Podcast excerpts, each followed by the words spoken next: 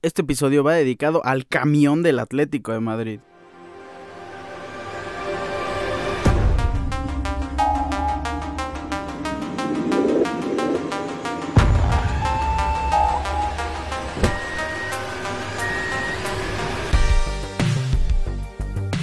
Es de verdad impresionante la estrategia que el Cholo Simeone, lo admiro bastante, me parece un director técnico increíble, pero cuando eh, se da la tarea de eh, plantear el juego de una forma completamente defensiva como lo vimos en el partido del Atlético de Madrid en contra del Manchester City. Ahí no estoy completamente de acuerdo con las tácticas del Cholo Simeone. Ya estaremos platicando de ese episodio. ¿Cómo están? Les doy la bienvenida al episodio número 86 de Ricardo Cerón Podcast. Hoy es viernes 8 de abril. Tenemos muchas cosas de qué platicar, pero también tenemos muchas previas y bastantes eventos que van a acontecer en este fin de semana. Muy interesante, no se lo pierdan porque comenzamos. Iniciamos este episodio de viernes con una semana media eh, muy emocionante, con torneos de la élite mundial como es la Champions League, como es la Europa League y como es la CONCACAF Champions League. Eh, principalmente la última con partidos interesantísimos entre los mejores equipos del planeta, como son los equipos de México y la MLS. Iniciemos con la Champions League, los cuartos de final ida.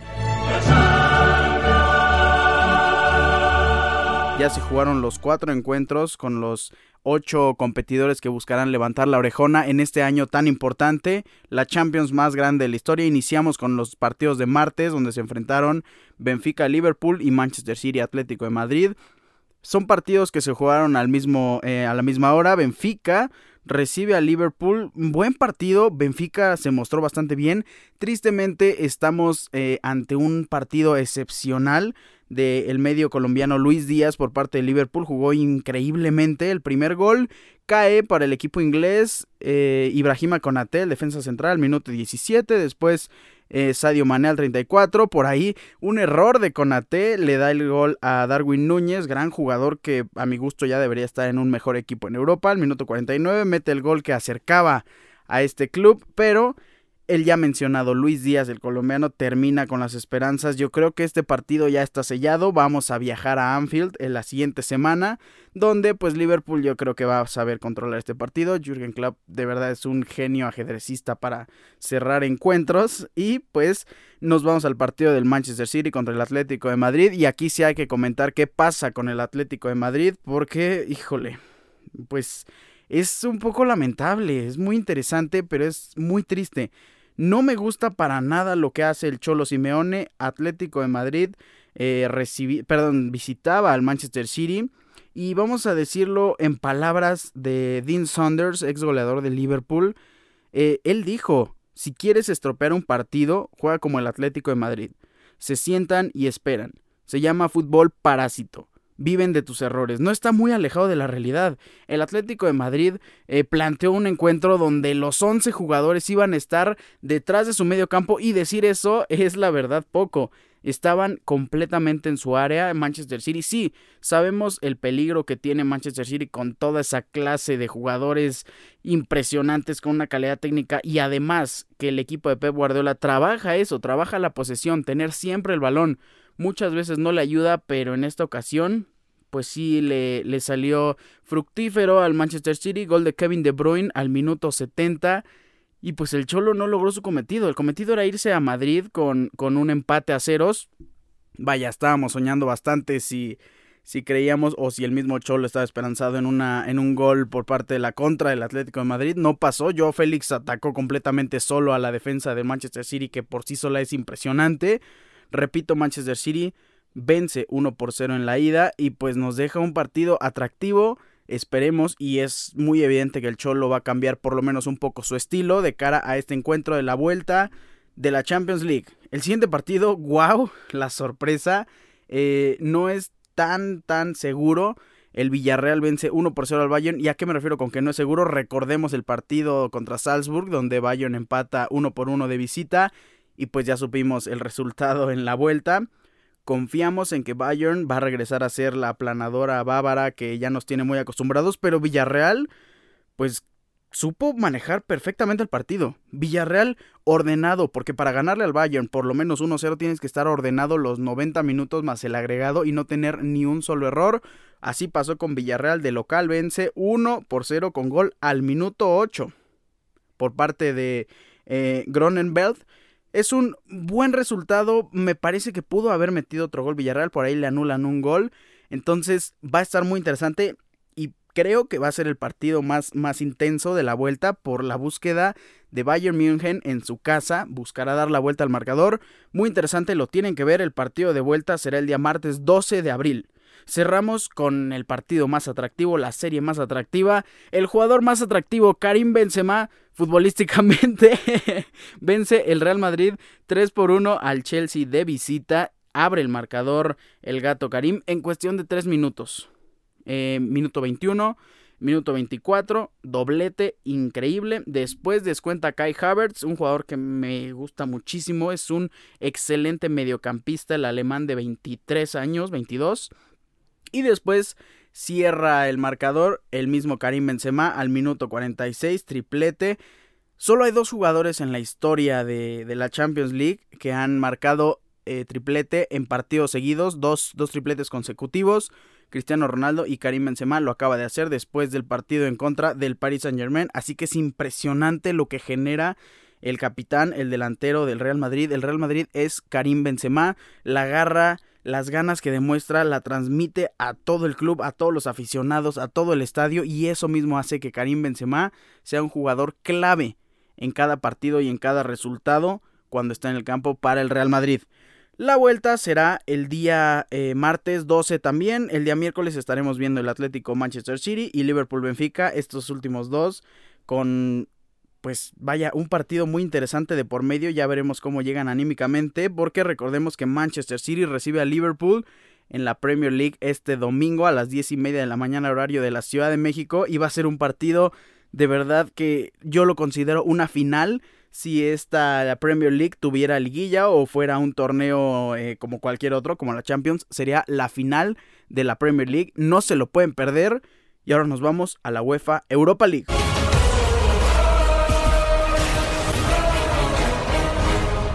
Otra cara del continente, si bien son equipos eh, con potenciales un poco más limitados. No deja de ser gran partido, no dejan de ser grandes encuentros los que tenemos en la UEFA Europa League.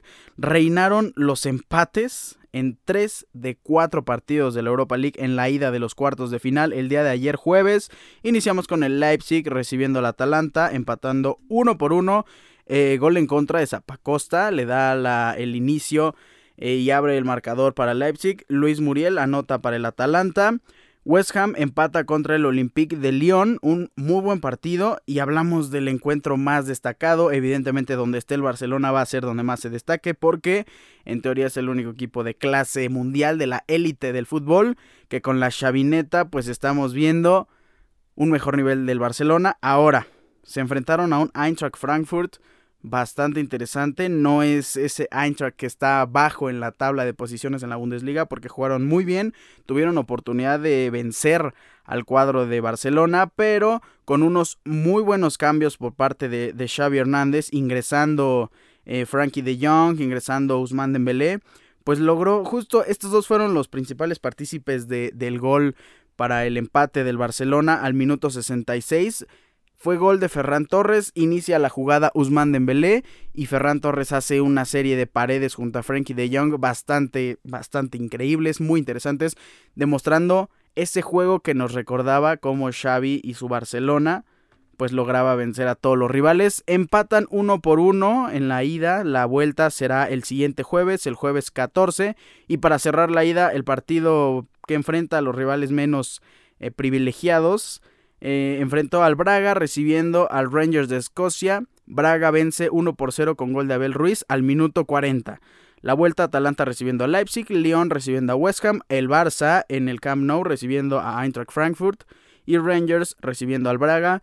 Repito, todos los partidos el jueves 14 de abril. La siguiente semana ya tendremos las semifinales de esta, la otra cara de Europa, la UEFA Europa League.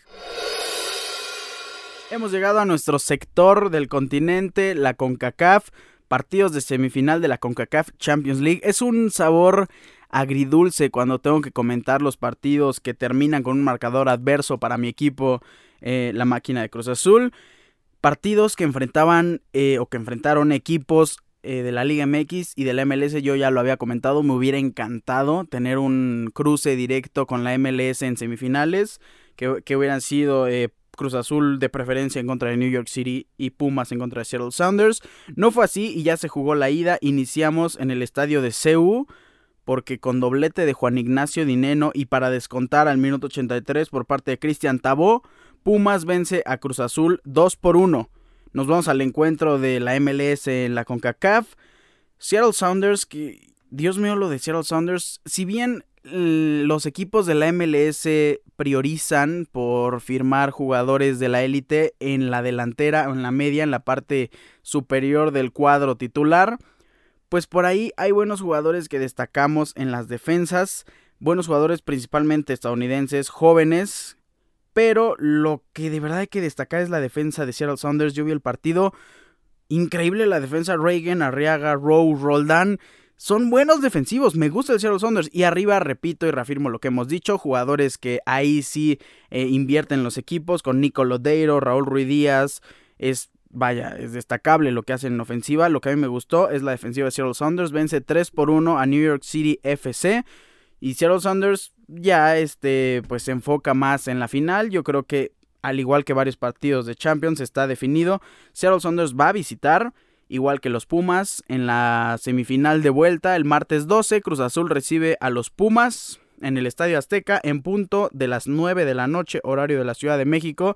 Y el miércoles 13, New York City recibe a Seattle Saunders en punto de las 8 pm, horario de la Ciudad de México. Muy destacable el partido entre la Liga MX, Cruz Azul recibiendo a Pumas, que mi equipo espero y de verdad anhelo que dé la vuelta. Es muy posible y claro que se puede. Podemos jugar muy bien, increíble y vencer a los Pumas en nuestra casa. El partido del MLS es irrelevante. Me parece que de donde sale el campeón va a ser de la, de la Liga de Cruz Azul y Pumas. Vámonos a la NFL.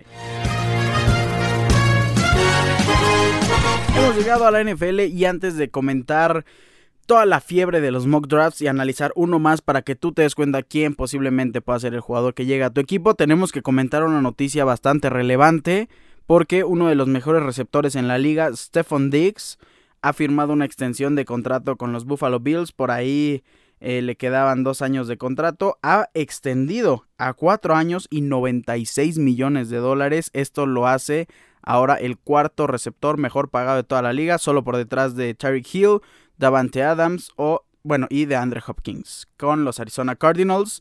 Ahora sí vamos a hablar del mock draft. Esta vez nos toca analizar el mock draft de Fox Sports.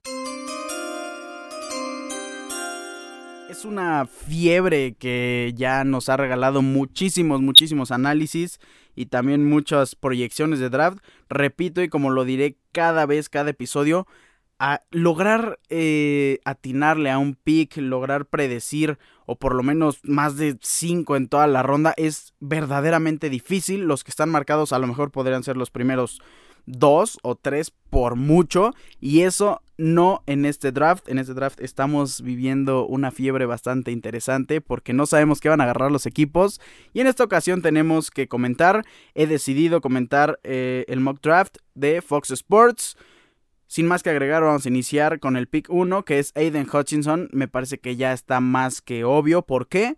Ya lo hemos dicho, los Jacks repitieron la etiqueta de jugador franquicia. A Cam Robinson también firmaron en la agencia libre al guardia Brandon Shrift. Que, vaya, lo firmaron por muchísimo dinero, para empezar. No creo que busquen un dinero que era lo que se proyectaba en los inicios de, del combine, de los mock drafts, antes de la agencia libre. Creo que sí deben ir por Aiden Hutchinson, quien hará una dupla increíble con Josh Allen. En pick 2 con los Detroit Lions, Fox Sports proyecta a Kayvon Thibodeaux.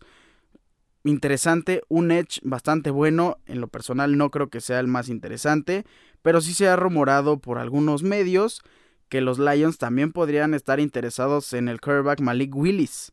Simplemente creo que es demasiado alto elegirlo en este pick y un buen defensivo sería un buen paso en la dirección correcta para los Detroit Lions. En el pick 3, Houston Texans, Kyle Hamilton, creo que está bien. Creo que podría llegar en este pick y creo que sería una muy buena decisión por parte de Texans reforzar la defensiva que vaya, a Texans le hace falta reforzarse por todos lados.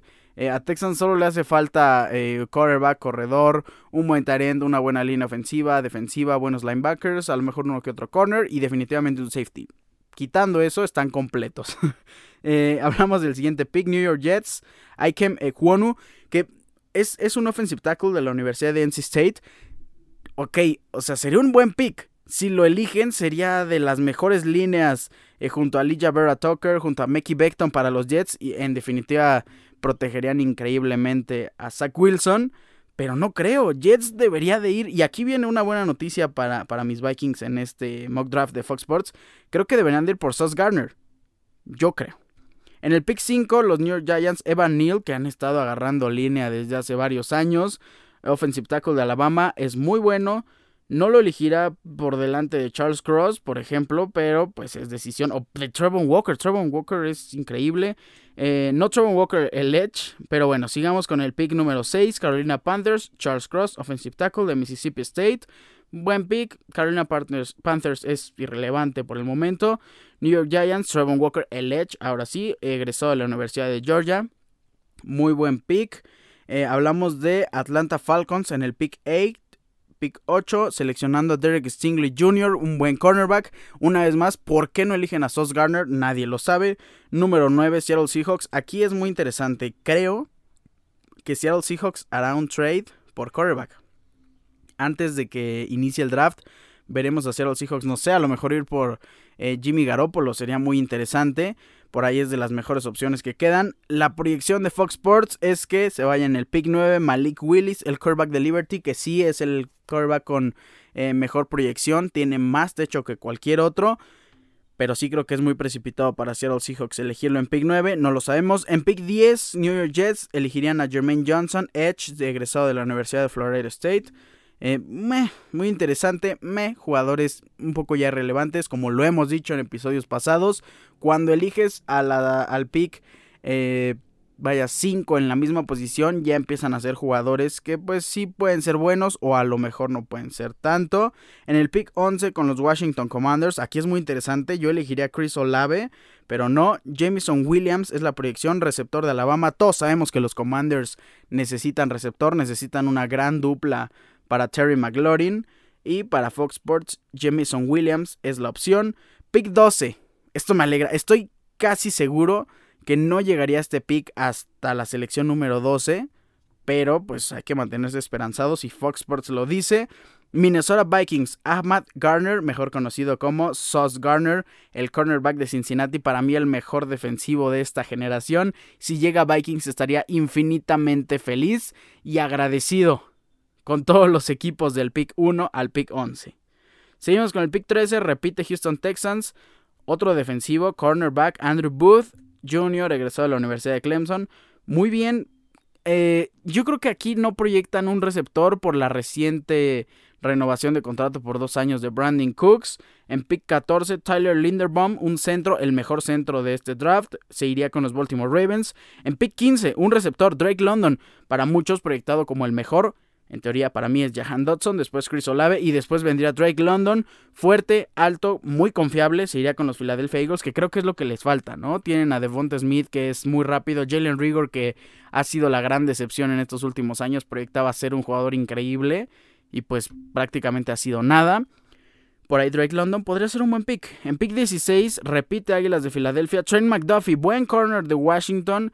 Para mí está un poco infravalorado, pero pues ya veremos qué pasa con Trent McDuffie. Y hasta ahí llega el mock draft de Fox Sports. Estarán subiendo la parte número 2 en días eh, posteriores. Nada más nos están regalando la mitad de la primera ronda.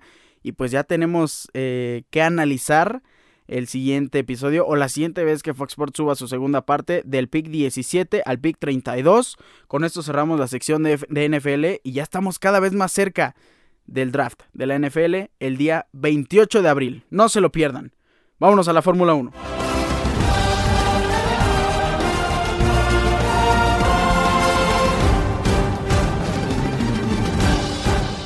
hemos llegado a la sección de Fórmula 1 y antes de comentar eh, todo lo que ha pasado en el GP de Australia, más en específico la práctica 1 y práctica 2 de este gran, increíble GP que es mi favorito, mi circuito vaya, lo quiero bastante. Es un circuito que me sé de memoria por tantas horas en el simulador de Fórmula 1 y eso hace que lo quiera muchísimo. ¿Qué tenemos que saber del GP de Australia? Ustedes ya lo leyeron en el blog de la Logia Deportiva. El regreso principalmente. Debuta el GP de Australia en 1996 y hasta el año 2019, con excepción del 2006 y 2010, todas las carreras inician, todas las temporadas e iniciaron en el GP de Australia. Ahora, tenemos un récord de circuitos en zona DRS.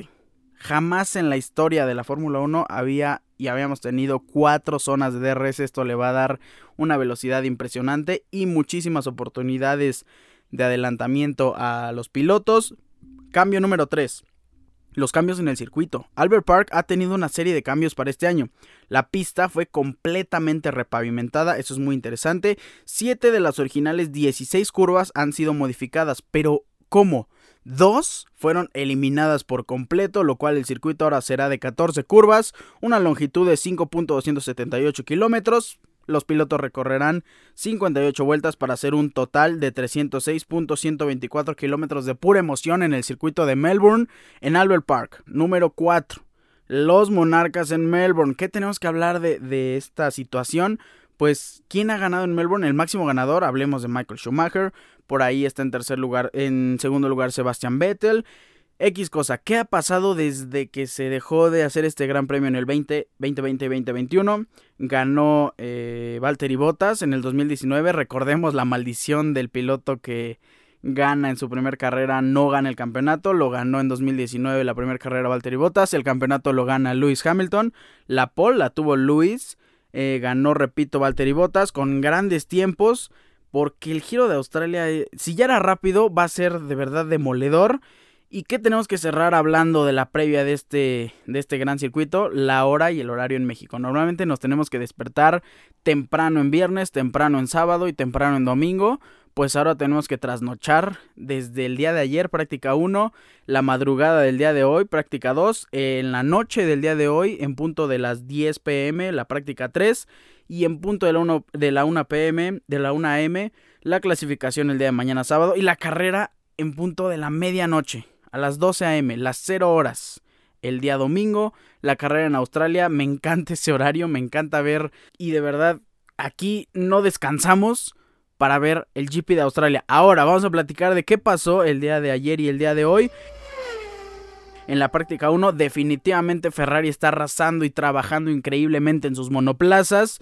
La práctica 1 termina con Carlos Sainz a la cabeza, un increíble e impresionante tiempo de 1.19.806. Charles Leclerc en segundo lugar 1.20.377 y Checo Pérez orgullosamente en tercer lugar 1.20.399 para los que le interesan, porque siempre me dicen, ¿dónde quedan los Mercedes? Pues ahora están abajo, ¿no? Ya no tenemos que comentarlos.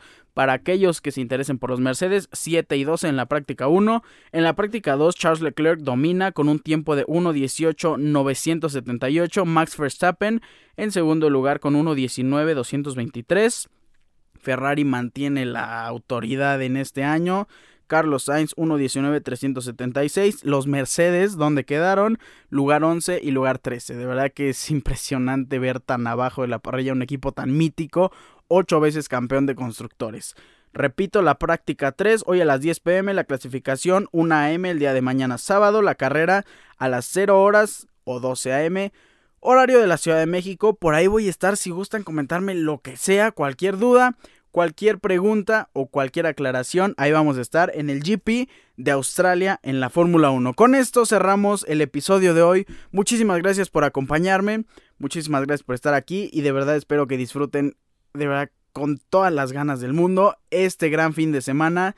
Eh, nos vemos también en el Manchester City contra Liverpool. Va a ser un gran partido. Disfruten mucho este fin de semana. No me voy sin antes recordarles mis redes sociales arroba Ricardo-Cerón- en Instagram, Ricardo Cerón en Facebook. Recuerden, Cerón es con Z. Repito, tengan un increíble fin de semana y nos estaremos viendo el día lunes con el resumen de todo lo sucedido. Bye.